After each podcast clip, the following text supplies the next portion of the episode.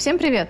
С вами подкаст о банкротстве «Банкротный ток» и мы его ведущие. Александр. Привет. Станислав. Здравствуйте. И Ксения. Сегодня мы хотим поговорить о процедуре банкротства в разрезе тех полномочий и возможностей, которыми в процедуре обладают кредиторы, и как эти возможности соотносятся с полномочиями арбитражного управляющего. Проще говоря, так ли нужен в процедуре банкротства арбитражный управляющий? Эту тему предложил я в связи с тем, что в последнее время так совпало, что несколько проектов, э, где мы участвуем, мы представляем внешних независимых кредиторов, которые борются с группой э, аффилированного управляющего с должником и аффилированными с ними кредиторами, которые, соответственно, прячут конкурсную массу, не дают э, каким-либо образом ее формировать и всячески препятствуют. И, соответственно, в ходе проработки э, там, некой дорожной карты, в том числе для клиентов, да, как бы мы у себя в голове, да, и на бумаге, собственно, составили некую таблицу прав того, что может у нас независимый кредитор, и то, что может делать управляющий, и как они друг друга, точнее, как кредитор может заменить в данном случае управляющего. А наиболее, наверное, ну, просто ярким примером является это инструменты для сбора информации. Например, э, у управляющего у нас есть статья 20.3, это запросы его, которые, как мы все знаем, это 7 дней и бесплатный ответ, а что нам предоставляет законодательство для независимых кредиторов. Это, например, тот же самый адвокатский запрос. Э, что мы здесь видим? Это сроки 30 дней. Возможно, меня Станислав поправит, как человек с адвокатским статусом, это административная ответственность за неответ на запрос. Но, тем не менее, практика показывает, что организации, в том числе, там, например, банковские структуры, государственные органы, и на адвокатские запросы в настоящий момент тоже стали отвечать, что позволяет кредиторам собирать информацию параллельно с управляющим. Да, это безусловно так. Наличие статуса по крайней мере, в процедурах, сопровождаемых мной, является конкурентным преимуществом, но надо отметить, что если мы рассматриваем ситуацию в контексте полномочий кредитора и управляющего, и возможной замены э, кредиторами этого управляющего, если он не надлежащим образом, возможно, выполняет свои функции, а где-то, наоборот, препятствует достижению цели процедуры, Немаловажным является как раз то, что не все кредиторы обращаются за профессиональной юридической помощью именно к лицам со статусом адвоката, поскольку кто-то пытается противодействовать подобному поведению непосредственно собственными силами, если мы говорим о компании, возможно, там есть штатные юристы, а если это штатные юристы, очевидно, они без статуса адвоката, поскольку мы не вправе совмещать свою профессиональную деятельность с исполнением трудовой функции в этом есть определенная сложность.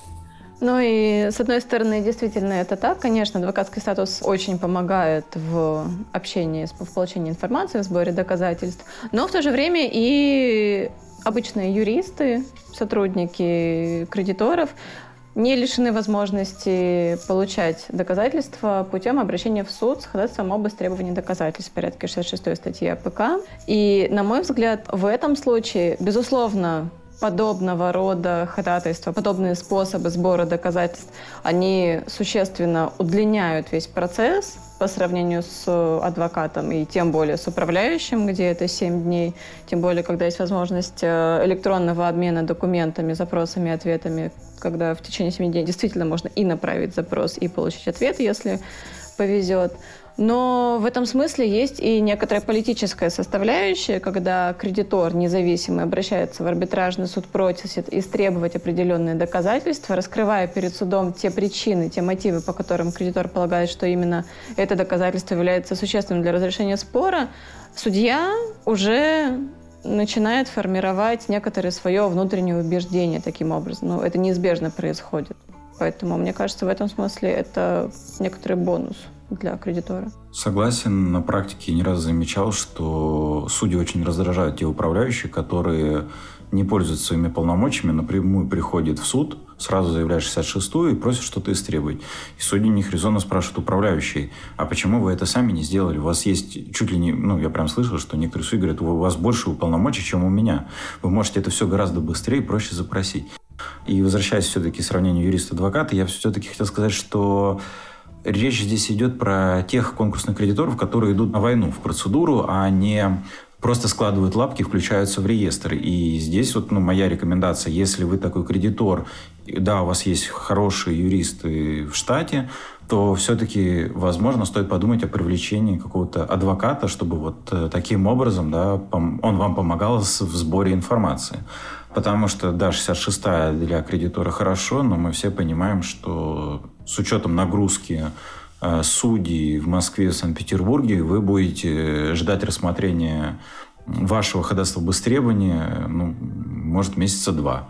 За это время может очень многое поменяться. Э, есть кому что еще добавить? Мне нет. Я думаю, что можно уже перейти к следующему вопросу, который касается непосредственно судебного процесса и возможностей по возражению эффективному на включение требований кредиторов, которые являются необоснованными. Да, здесь э, необходимо сказать, что у кредиторов, ну, там, и управляющего есть такой инструмент, который последние, мне кажется, года два-три активно развивается в практике Верховного суда. Это экстраординарное обжалование.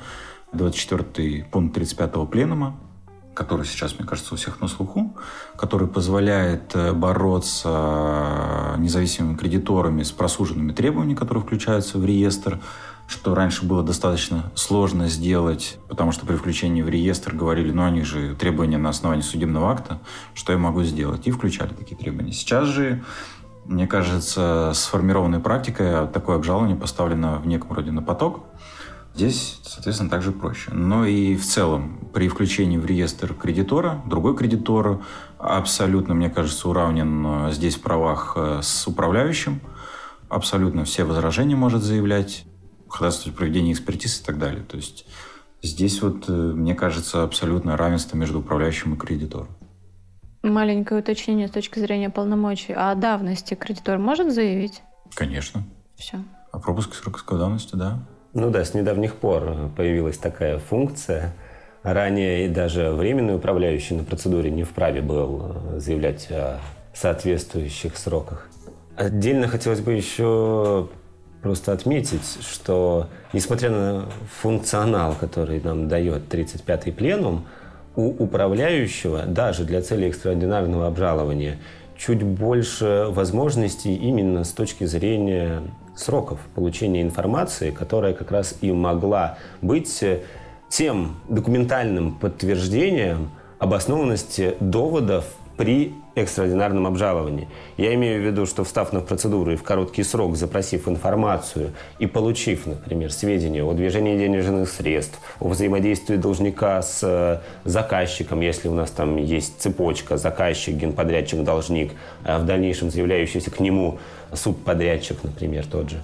У кредиторов такой возможности нет, а порой в процедуре важны действительно именно сроки. Поэтому заявлять возражение, это, конечно, возможно, но желательно, чтобы на процедуре был добросовестный арбитражный управляющий. Возвращаясь к 24 пункту, коллеги, а что вы думаете о ситуации, когда искусственно продляются сроки на экстраординарное обжалование путем там, запоздалого включения кредитора? То есть, например, там, управляющий, который поставили на процедуру, как-то ну, не успел своевременно или не захотел, и тут возникает некоторый кредитор, ему же достаточно, чтобы его требования приняли к производству, чтобы соответствующие действия осуществлять. Но мне кажется, в этом вопросе как раз не так давно разбирался Верховный суд, и он указал о том, что это экстраординарное обжалование, оно, по сути, осуществляется не в интересах только лишь лица, обращающегося с жалобой, а в интересах всего кредиторского сообщества, участвующего в рамках данной процедуры. И поэтому, если уж и говорить о том, что этим инструментом не воспользовались э, иные лица, участвующие в деле, например, в процедуре наблюдения а в процедуре конкурсного производства, когда вновь открылся реестр, пришло некое лицо, которое теперь, подав свое требование, заявляет о необходимости пересмотра этих судебных актов в порядке 24 пункта 35 пленума, Верховный суд как раз и указал, что здесь лицо, инициирующее соответствующее обращение с апелляционной жалобы, оно несет риск несовершения своевременно тех или иных действий, в частности, по установлению своего требования в реестре, и тем самым невозможно безусловно, этому лицу восстанавливать срок на подачу апелляционной жалобы, исходя только из самого факта предъявления им требований и принятия его к производству, в следующей процедуре после той, что была введена ранее. Но порочность, на мой взгляд, подобных выводов Верховного суда заключается в том, что да, исходя из принципа того, что была первая процедура и нужно было экстраординарное обжалование учинять там, нам не говорят, а все-таки с какого конкретно момента этот срок все-таки начинает течь. С момента заявления требования первым кредитором помимо кредитора-заявителя или в последний момент, э, когда требование любого из кредиторов могло быть заявлено до закрытия реестра в том же самой процедуре наблюдения. Этих ориентиров четких нет. Поэтому вроде как э, линия направления движения понятна, но без четких ориентиров мы опять, э, возможно, столкнемся с формальным возвратом апелляционных жалоб э, с отказами в восстановлении сроков, потому что будут э, ввязаться к введению процедуры и говорят, что это 30-дневный срок э, на включение в реестр, в наблюдение правового значения не имеет. Что вы могли в первый день после публикации подать свое требование, например, если говорить о альтернативном сроке, и уже тогда бы пошел срок на экстраординарное обжалование. В общем, какие-то полумеры. Ну, здесь также еще необходимо отметить, что мы же можем допустить, когда очень умный банкротный офис, который включает свои требования в реестр, будет друг друга обжаловать. Но обжаловать, мы все понимаем, можно по-разному. Все они подадут э, в экстраординарном обжаловании апелляционные жалобы там, на две странички, которые поотказывают. Они вот так вот дойдут до Верховного суда, условно говоря, который откажет в передаче. И что мы, получается, другие кредиторы, которые придут потом позже, будут лишены такой возможности. Ну, это же тоже как-то странно.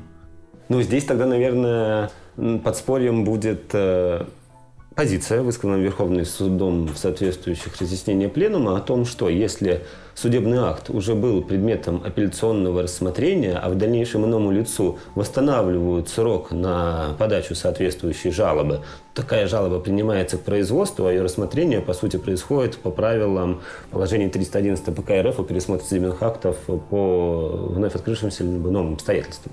Не, я говорю про тот случай, что вот этот аффилированный кредитор, который разыгрывает экстраординарное обжалование, он э, по факту выражает якобы мнение всех кредиторов. То есть, э, ну, с чего мы начали, что, да, как рассматривается, что кредиторы должны были своевременно озаботиться этим. Но они говорят, мы озаботились, мы подали, ну вот проиграли, не получилось.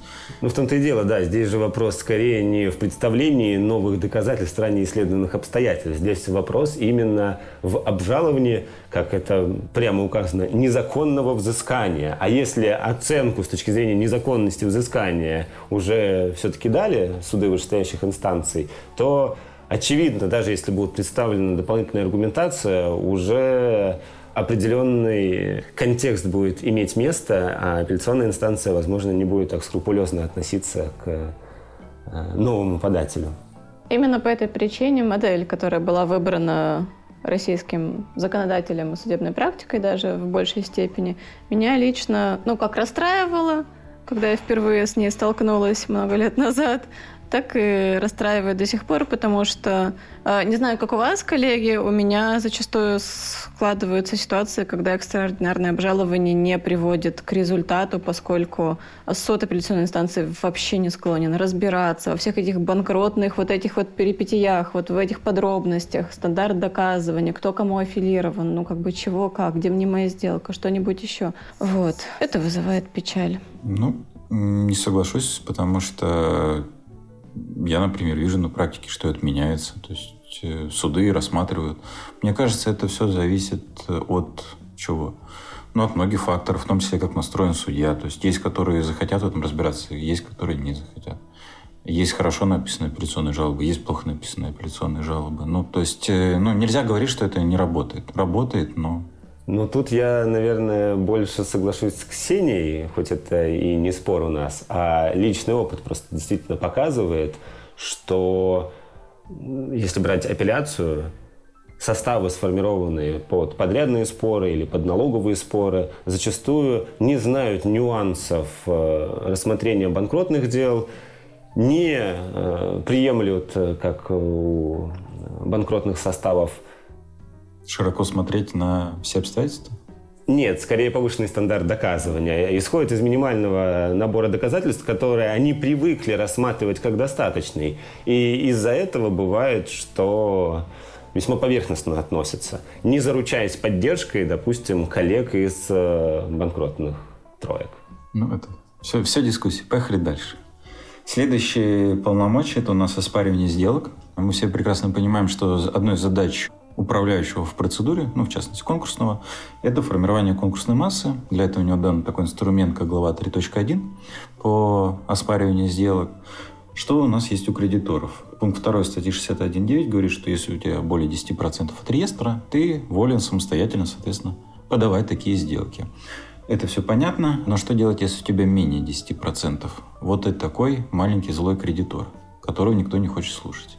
Но если никто не хочет слушать, то, к сожалению, вам тогда недоступен инструмент э, взаимодействия с кем-либо еще, с тем, чтобы добрать необходимый процентный порог, потому что совместное заявление также вполне себе допускается для цели оспаривания. А если все-таки вы действительно один боретесь против, ну, не системы, но реестра, то прямой вам путь, наверное, с обжалованием бездействия управляющего, как это действительно предусмотрено у нас в практике, с предоставлением уже вам возможности оспаривать ту или иную сделку. Но это, к сожалению, тоже длинный путь, но не стоит забывать, что в порядке 60 разногласия, в частности жалобы, могут рассматриваться очень долго, потому что там субъектный состав у нас довольно-таки сложный, нужно привлекать всех и вся, Росреестр, СРО, остальных. Вот. Но подавая соответствующее заявление, указывая на избрание такого инструмента для защиты ваших интересов, как оспаривание сделок, можно сразу и спрашивать меры. Формально у вас заявление еще не будет принято об оспаривании сделок, но в совокупности с обжалованием действий управляющего вам такой инструмент все же доступен.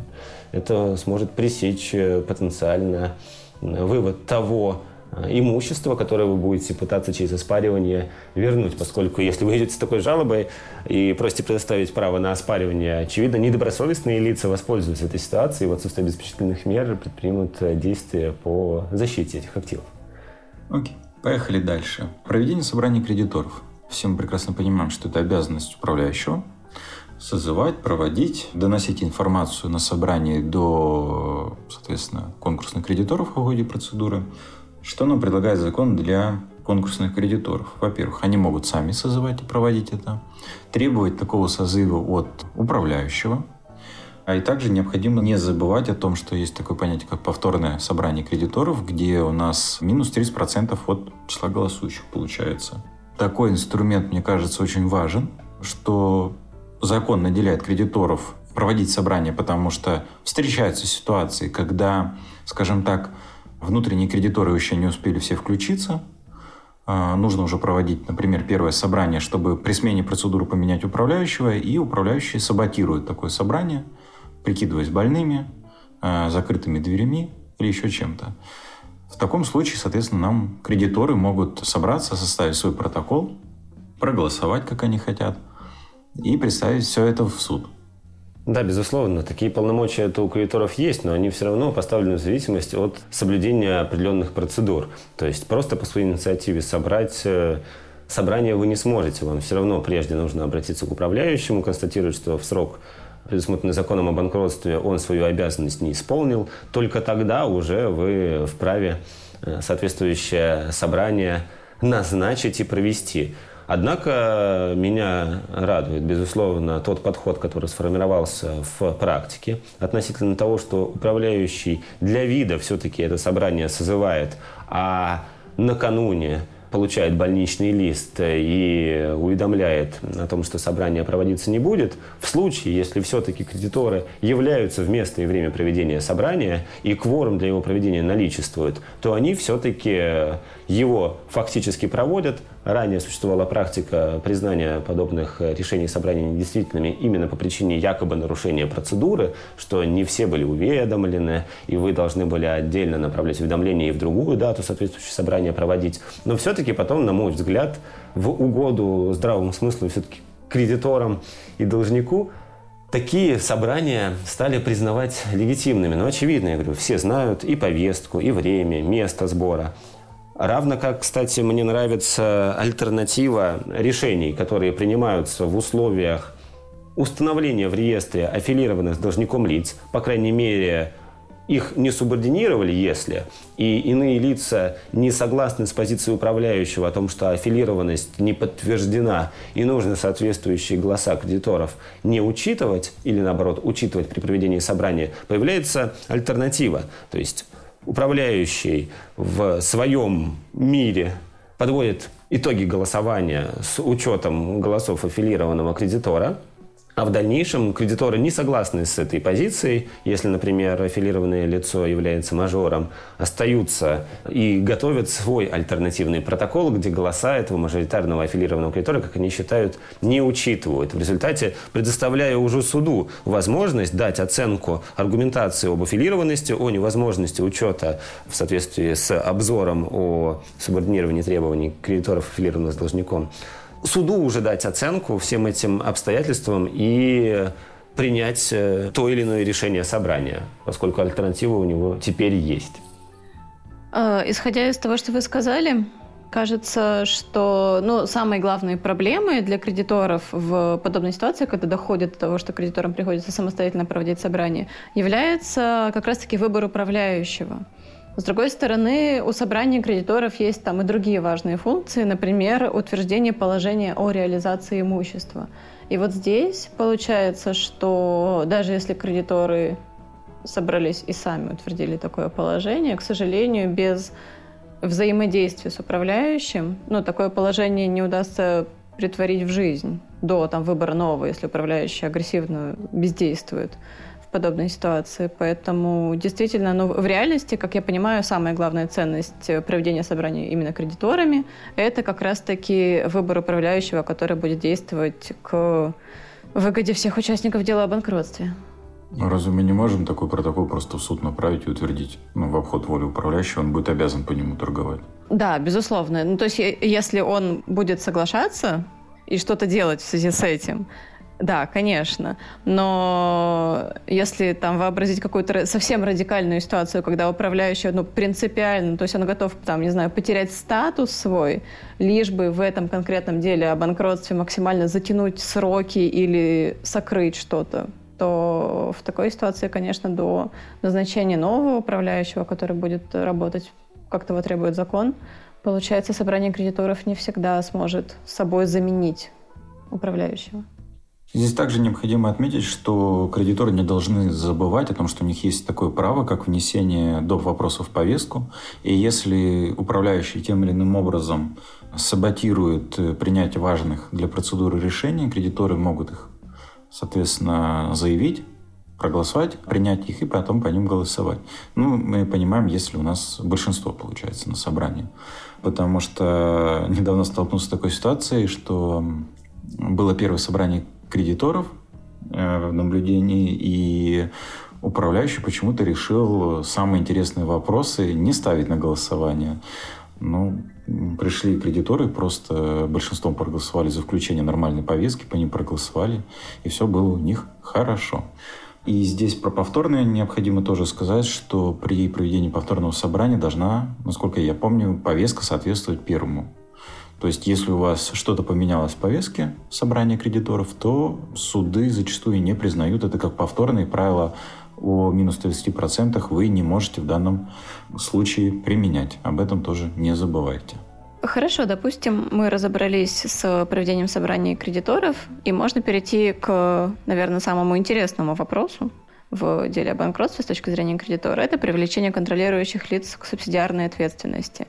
В этом смысле Такими полномочиями наделен предельно широкий круг лиц. Это и управляющие, это и кредиторы, и работники, и уполномоченный орган вне какой-либо связи с э, количеством голосов или размером их требования, что кажется мне довольно-таки положительным явлением, поскольку в этом смысле позволяет э, соблюсти направленность процедуры банкротства на скорейшее удовлетворение требований кредиторов – поскольку если мы еще в наблюдении переходим к рассмотрению вопроса об субсидиарке, то не будет складываться ситуация, когда в конкурсе сначала рассылаются запросы, потом формируется масса, потом начинаются разговоры об оспаривании сделок. Это все идет два года, и только спустя, ну, там где-то под истечение сроков на привлечение к субсидиарке такое заявление подается и слушается еще несколько лет. Да, но здесь э, в первую очередь э, прав вахта уравнены у нас, что управляющие, что иные участвующие в деле лица, но замотивированы в первую очередь э, к обращению соответствующими заявлениями именно управляющие, поскольку кредиторы пытаются исключительно за счет этого механизма свои имущественные потери как-то восполнить от как раз привлечения контролирующего должника лиц к субсидиарной ответственности – а вот э, управляющий-то наряду с э, своим официальным вознаграждением от исполнения лицами, привлеченных к субсидиарной ответственности судебных актов, получает дополнительное вознаграждение в существенном от этой суммы исполнения размере. Однако, как мы видим, зачастую все-таки э, первую скрипку в этих процессах как раз играют кредиторы. А управляющие чаще всего – занимают весьма пассивную позицию. Вот в ряде споров в последнее время, в которых приходится участвовать, управляющие не делают ровным счетом ничего, хотя их финансовое благосостояние напрямую зависит от этих процессов, а мы видим, э, к каким лицам заявляются требования, понимаем, что исполнение судебного акта вполне себе возможно, и такое бездействие наводит на определенные мысли. Ну, здесь вообще необходимо отметить, что с появлением э, в законе о банкротстве главы 3.2, которая значительно расширила в предыдущих редакциях статью 10, которая была очень маленькая для вопроса о субсидиарке, то мы видим, что подавать такое заявление и участвовать в его рассмотрении может там работник, налоговая, кредитор, кто только не может. Всем, кому не понравились КДЛ, могут подать, по-моему, на них э, заявление о субсидиарке и, соответственно, подавая его, вы уже получаете возможность истребовать, просить суд что-то запросить, там, ну и так далее, и так далее, и так далее. Здесь, да, сразу необходимо отметить, что интересно сейчас формируется практика о том, что как только у тебя появляется статус контролирующего должника лица, ты там и требования пересматриваешь, и жалобы на управляющего подаешь, но все-таки какой-то механизм а, попытки найти баланс в интересах в данном обособленном споре Верховный суд предпринимает.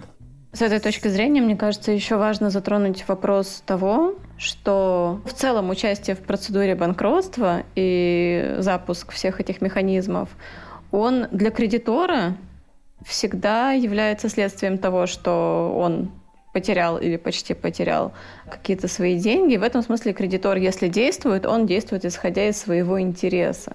Если он бездействует, он принимает на себя ну, риски того, что денег не получит.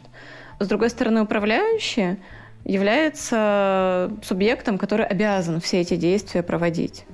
И в этом смысле, конечно, с одной стороны, кажется логичным, что кредиторы зачастую более активны в процедуре банкротства, чем управляющие.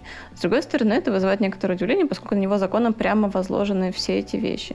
С третьей стороны, соотношение обязанностей, их объема и объема работы, которую надо провести с вознаграждением арбитражного управляющего, зачастую может дать ответ на вопрос, почему иногда управляющий может быть пассивен. Да, но тут как раз их и попытались замотивировать э, изменением размера их вознаграждения, поставленным в зависимости от исполнения судебного акта о привлечении контролирующих лиц к субсидиарной ответственности. Там до 30% у нас получается доходит размер вознаграждения от э, учиненного исполнения. Ну, тут видите как, э, это же контролирующие лица, они же граждане, по большому счету, и арбитражный управляющий, будучи профессионалом, ну там, профессиональным взыскателем буквально, может э, по итогам небольшого быстрого анализа понять, какие у него перспективы именно с точки зрения получения быстрого исполнения КДЛ этого судебного акта.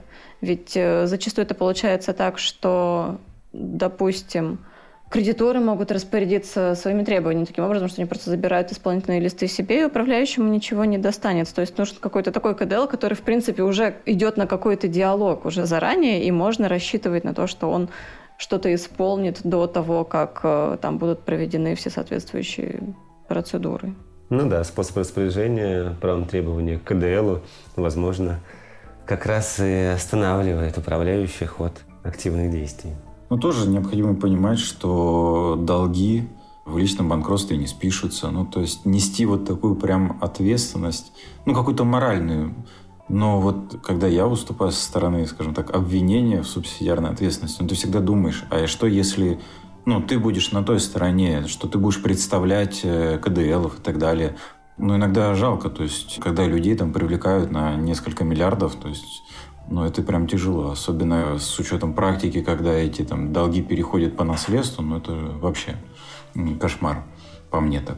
То есть э, вы жалеете лиц, которые обрекли иных участников гражданского оборота на финансовые потери? Нет, я их не жалею. Я говорю о том, что многие почему-то, ну я могу понять, как-то это все делают в виде личной своей истории. Банкротство идет много лет, там начальство просит каких-то результатов, и вот вы приходите к субсидиарной ответственности, ну и там начинается совсем уже какая-то жесть, там какие-то обвинения, переход на личность и так далее, зачастую. Но и та сторона провоцирует, потому что ответчик всегда понимает, что, опять же, да, эти долги не спишутся, это, грубо говоря, там, ермо на всю жизнь. Но сложно такое, мне кажется, иногда морально возникает. Ну, лично у меня, то есть я не говорю, что это у всех там, да, но мне кажется, всегда нужно думать о том, что вы всегда можете быть э, по ту сторону баррикад, и об этом не забывать. Слушайте, давайте перейдем от э, моральных оценок к следующему, скажем так, инструменту в банкротстве. Мне нравится, что сейчас сделали внебанкротную субсидиарку. Вам не обязательно сама процедура, можно прекратить ее за отсутствием финансирования, например, собрать всю информацию и пойти развлекаться, соответственно, заявлением субсидиарной ответственности. Мне кажется, это очень большой плюс для конкурсных кредиторов. Вы не несете расходы на процедуру, у вас уходит вот этот элемент в виде конкурсного управляющего, который не всегда горит желанием привлекать к ответственности, и вы можете сами, соответственно, развлекаться в этом обособленном споре, скажем так, о субсидиарной ответственности. Мне кажется, это очень большой плюс главы 3.2. Для кредиторов, безусловно. Но не хочется просто повторять в очередной раз эту историю, что корпоративная вуаль, конструкция юридического лица здесь в значительной степени нивелируются. Но что делать? Такова ситуация в настоящий момент. И тут, кстати, справедливости ради, без процедуры банкротства доказывание в субсидиарке зачастую может быть весьма затруднено. Ведь, например, если вспомнить отвлеченный сюжет, когда при исключении юридического лица из ЕГРЮЛ предоставляется возможность подавать заявление о привлечении к субсидиарной ответственности и до разъяснения Конституционного суда году в 2020 соответствующие заявления почти никогда не удовлетворялись, поскольку существовала позиция, в том числе Верховного суда, о том, что кредитор в такой ситуации должен доказать, что контролирующее лицо как-то злостно специально, злонамеренно довело ситуацию до того, чтобы его компания была исключена из ЕГРЮЛа, и там стандарт доказывания был совершенно иной, чем сейчас э, гораздо более высокий для кредитора, и привлечь к субсидиарке в такой ситуации было почти невозможно. Слушай, ну про прокалывание корпоративной вали это можно целый отдельный выпуск записывать, потому что это настолько большая тема, что ну, вне рамках. Но мне кажется, ну, это опять же лично мое мнение, то, что сформировалось последние годы 3-4 такой прокредиторский жесткий подход э, по поводу того, что привлекают всех к субсидиарной ответственности, но это тоже уже перегиб системы. Это прям вот объединение в одно лицо и юридического лица, и тех, кто за ним стоит. Ну, мне кажется, это перегиб реальной системы. Вот. Но не в рамках данного подкаста, наверное, это нужно обсуждать. Давайте двигаться дальше. И следующий, скажем так, обязанность управляющего – это проводить анализ финансового состояния должника, заключение по сделкам и преднамерка. Здесь можно выделить, что конкурсные кредиторы не лишены возможности обращаться в специализированные экспертные организации, делать как заключение на этот финанализ, выявлять в нем недостатки, так и, соответственно, просить других экспертов, да, может, тех же управляющих, ну, например, с большим опытом, проводить анализ такой же анализ финансового состояния должника. Вообще абсолютно два законных параллельных процесса могут быть в процедуре. То же самое могут делать, например, КДЛ в рамках субсидиарной ответственности, защищаясь от неких доводов да, управляющего со ссылками на его же финанализ. Вопрос только в том, что нужно понимать, для какой цели ну, этот финанализ кредитором будет проводиться. То есть, ну, с управляющим понятно, завершается наблюдение, управляющий обязан провести финанализ и сделать вывод о том, какую процедуру вводить следующее, возможно ли восстановление платежеспособности или нет, какие сделки оспаривать и так далее. Для кредитора это может быть актуально, как сказал Саша, в случае привлечения к субсидиарке, Возможно, при оспаривании каких-то сделок, чтобы определить, когда наступила неплатежеспособность и насколько это было видимо извне для контрагента по сделке, например. И для, наверное, контролирующих лиц или тех, кто заинтересован в сохранении компании и в выходе из процедуры банкротства. То есть э, провести финанализ с той целью, чтобы показать, что восстановление платежеспособности возможно, и предлагать собранию кредиторов или суду выбрать иную следующую процедуру, чем конкурсное производство.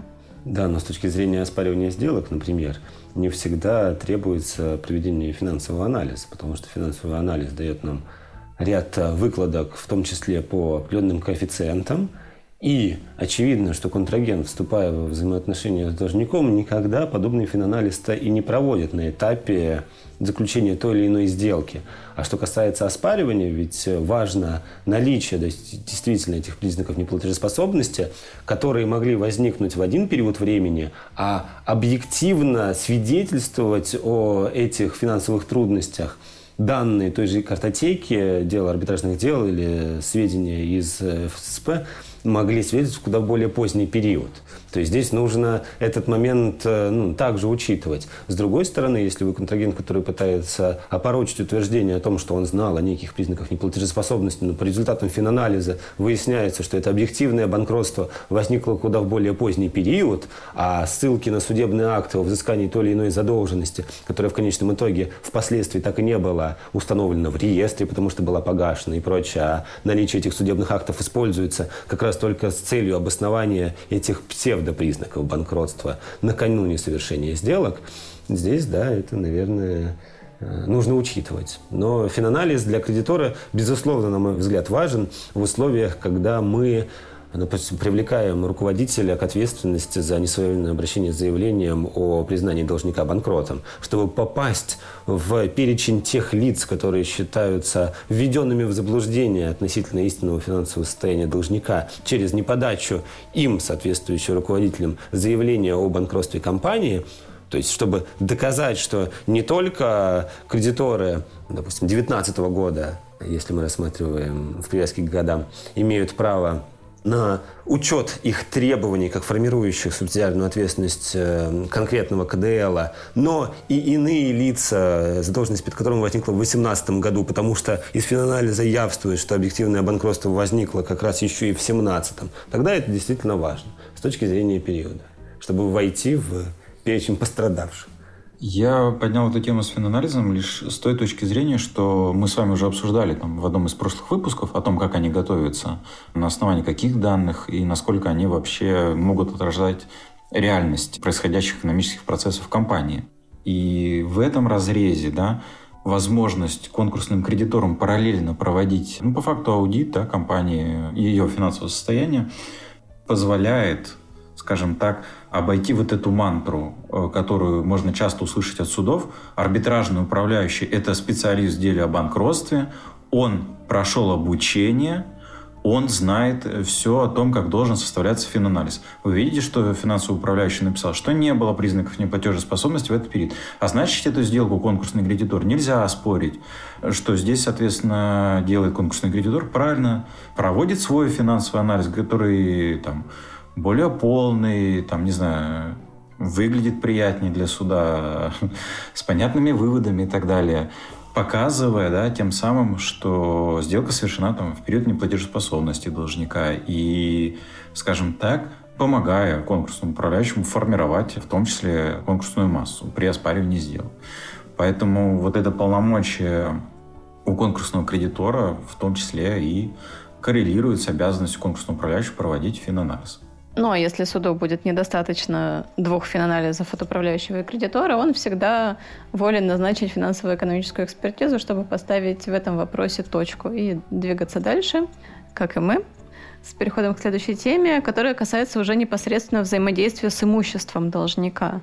И тут уже вопрос отношения полномочий и возможностей кредитора и управляющего разрешается, на мой взгляд, с большим перевесом в сторону управляющего, потому что кредиторы, как правило, к имуществу, к распоряжению, там, сохранению какому-то недопущены и скорее и нет в этом необходимости, потому что, ну, интерес кредиторов понятен, они хотят получить деньги, там, возиться с заводом, там, пересматривать оборудование, его инвентаризировать кредиторам, ну, как бы нет никакого резона и даже ресурсов, как правило. Ну, наверное, за исключением кредитных организаций, у которых то или иное имущество находится в залоге, и уж они, как залоговый кредитор, за счет средств, вырученных от реализации предмета залога, могут согласиться нести те или иные расходы. Однако здесь тоже нужно порой обращать внимание, насколько эти расходы целесообразны, поскольку если они э, на себя перетаскивают львиную долю потенциально вырученных средств от реализации предмета залога, возможно, отчасти это нарушит э, баланс интересов и тех лиц, которые вправе были бы рассчитывать на удовлетворение своих требований за счет средств, вырученных от реализации предмета залога в условиях, если этот э, залог существенно превышает размер требований перед залогодержателем. Да, тут сложно с вами, коллеги, не согласиться. Ну, а что касается инвентаризации, возможно, кредиторы полномочий-то не имеют, но если управляющий проявляет себя должным образом, как э, действительно специалист, преследующий своей целью обеспечить сохранность имущества, эти же вопросы можно выносить на собрание кредиторов. Возможно, у кого-то есть какие-то ресурсы, например, территория, на которой возможно было бы складировать товарно-материальные ценности должника в условиях того, что действующий договор, где является должником-арендатором на конкурсную массу потенциальную возлагает существенные расходы, они могут иным образом взаимодействовать, э, участвовать в комиссии по инвентаризации, так или иначе. В общем, не оставлять эту ситуацию исключительно в зоне контроля управляющего, несмотря на то, что это его прямые обязанности, к сожалению, не всегда управляющие имеют э, ресурсы, чтобы обеспечить в полной мере защиту конкурсной массы, пускай потенциально формируемой. Здесь также необходимо не забывать конкурсным кредиторам о том, что на процедуру инвентаризации имущества у управляющего так-то установленные законным сроки есть, которые он обязан продлевать в случае, если он не уложился если я правильно помню, три месяца с момента то ли введения процедуры, то ли выявления имущества. Введение процедуры. Введение процедуры, да. Возвращаясь к тому, что сказал Станислав, единственное, что мне кажется важным определить грань, за которой влияние кредиторов там, на имущество может быть уже вызывающие некоторые вопросы, потому что Потому что ситуация, когда имущество должника хранится у определенного кредитора, а если этот кредитор еще и мажоритарный кредитор, контролирующий процедуру, у меня лично, как у незав... если я встану на место независимого кредитора, будет вызывать значительные вопросы, потому что а какое имущество? Ведь ну, руководитель должника должен передать э, это все дело и документы в том числе, там, и печать должника, его ценности управляющему. А тут получается, что управляющий передает их кредитору, который может быть и в сговоре с должником. Или может преследовать какие-то исключительно свои интересы и там этим имуществом как-то ну, не то что распоряжаться, да, но действовать не к выгоде всего сообщества кредиторов. Поэтому здесь, мне кажется, нужна ну, особая осторожность, не говоря уже о ситуации, когда документы должника, например, передаются управляющим на хранение конкурсному кредитору. Ну, это как раз и есть о том, что говорит Станислав, что конкурсные кредиторы должны не бездействовать, а контролировать эту процедуру, и каждый передаваемый, условно говоря, станок, автомобиль должен быть пересчитан, зафиксирован, и спрашивать управляющего, куда он его девает, соответственно. Да, безусловно. Фиксация до малейших деталей необходима, если, опять же, привести пример, транспортное средство – то нужно обратить внимание на пробег транспортного средства. Если это какая-то техника, то на моточасы. Потому что не ровен час лицо, которому передано на хранение, пускай тоже с кредитора, возможно, будет использовать его в своих же интересах, а потом мы обнаружим, что имущество э, утратило свой ресурс, поскольку до момента торгов э, активно было вовлечено в эксплуатацию со стороны лица, у которого находилось во владении. Подводя некий вывод сегодняшнего подкаста, возникает, наверное, у наших слушателей вопрос. а нужен ли тогда арбитражный управляющий? Если, скажем так, законодательство запараллеливает некие функции управляющего на конкурсных кредиторов, которые готовы активно выражать свою позицию в процедуре. Ну, с учетом размера вознаграждения управляющего, которое я считаю недостаточным и даже скорее ну, низким, не соответствующим современным реалиям, я считаю, что управляющий нужен, но только если действительно кредиторы не возлагают на него слишком много э, надежд, а в условиях того, что на него и так законом возложено слишком много обязанностей, а зарегулированность всей работы управляющего тоже не добавляет э, оптимизма тем, кто пытается прийти в профессию. Я считаю, что управляющий, безусловно, нужен хотя бы еще для тех целей, чтобы формально быть э, кассиром и раздавать причитающуюся кредиторам после реализации конкурсной массы.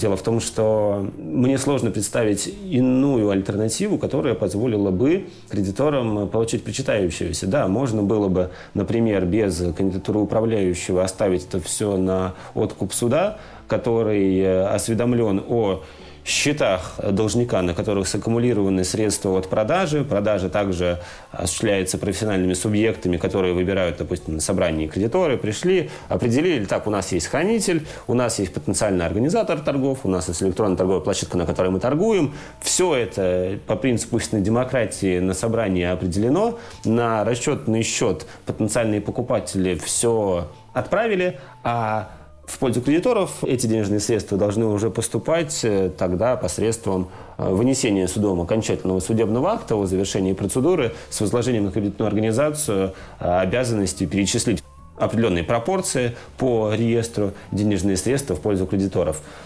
Такое абстрактное сейчас предложение, как это могло бы работать без управляющего, но, безусловно, даже в утопическом государстве такой ситуации мне все-таки не представить.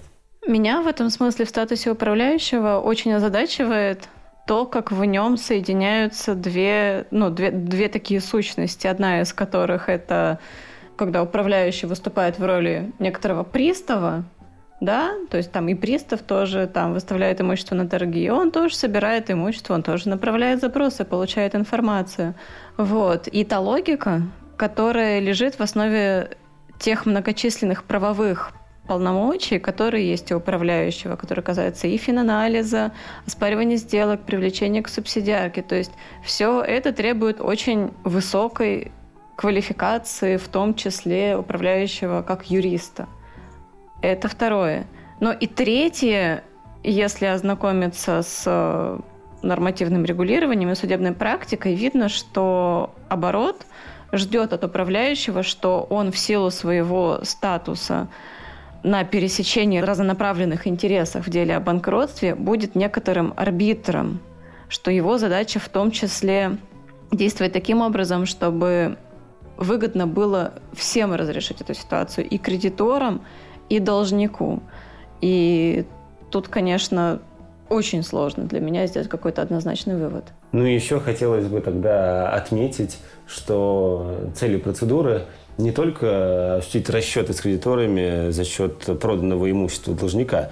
Нужно не забывать еще и о реабилитирующих целях, которые потенциально все-таки возможны. Если мы говорим о неком внешнем управлении, когда у нас есть действительно профессиональный участник рынка, который может подготовить план внешнего управления, в дальнейшем его исполнение и обеспечивать, то без специального субъекта нам, конечно же, не обойтись. И опять же, если мы не только о распределении средств и продаже говорим, о иной ситуации можно тоже подумать, а как быть с тем, что есть имущество, которое, возможно, до его реализации вовлечь в арендные отношения. Тоже будет выступать от имени должника, реализуя соответствующие правомочия по временному распоряжению имуществом. Без управляющего в этой ситуации кредиторы ну, не обойдутся ровным счетом никак нет того спецсубъекта, выступающего от имени должника. Ну, то есть управляющий – это выражатель волевыразитель конкурсной массы фактически. Такой дракон Смау, который хранит конкурсную массу. Слушайте, ну, моя позиция такая, что на первый взгляд может показаться, что управляющие не нужны, и кредиторы сами справятся. Но вот мы прошлый выпуск записывали, где нам управляющий рассказывал, как он бегал по полю и собирал коров. Вот я больше чем уверен, что ни судья в мантии, ни белые воротнички крупных банков не будут бегать по полю и собирать коров. Для этого нужен, скажем так, лицо, несущее ответственность за конкурсную массу по ее формированию и распределению. Ну и в итоге мы приходим к выводу, что у нас управляющий и пристав, и кассир, и завхоз, и охранник, собственно говоря, той же самой конкурсной массы. А по поводу реабилитирующих процедур, ну, мы также с вами обсуждали, что пока они не работают, и говорить о том, что у нас управляющие, как некие спасители бизнеса, сейчас, наверное, ну, по факту не выступают. К сожалению. Но, мне кажется, это отчасти еще связано с тем, в каких условиях приходится сейчас э, работать этим профессиональным субъектом. И страховки здесь, и повышенное требование, и практика по убыткам, мне кажется, не как раз не позволяют им оптимистично смотреть в свое будущее. На этой, безусловно, радостной ноте хочется попрощаться с нашими дорогими слушателями, поблагодарить каждого, кто дослушал этот выпуск до конца. Пожалуйста, оставляйте комментарии. Мы очень ждем обратной связи. Мы были бы рады улучшить то, что можно улучшить, и оставить то, что нравится тем, кто слушает этот подкаст, потому что в конечном счете мы делаем его для вас, дорогие коллеги. Удачи вам. До свидания. Пока.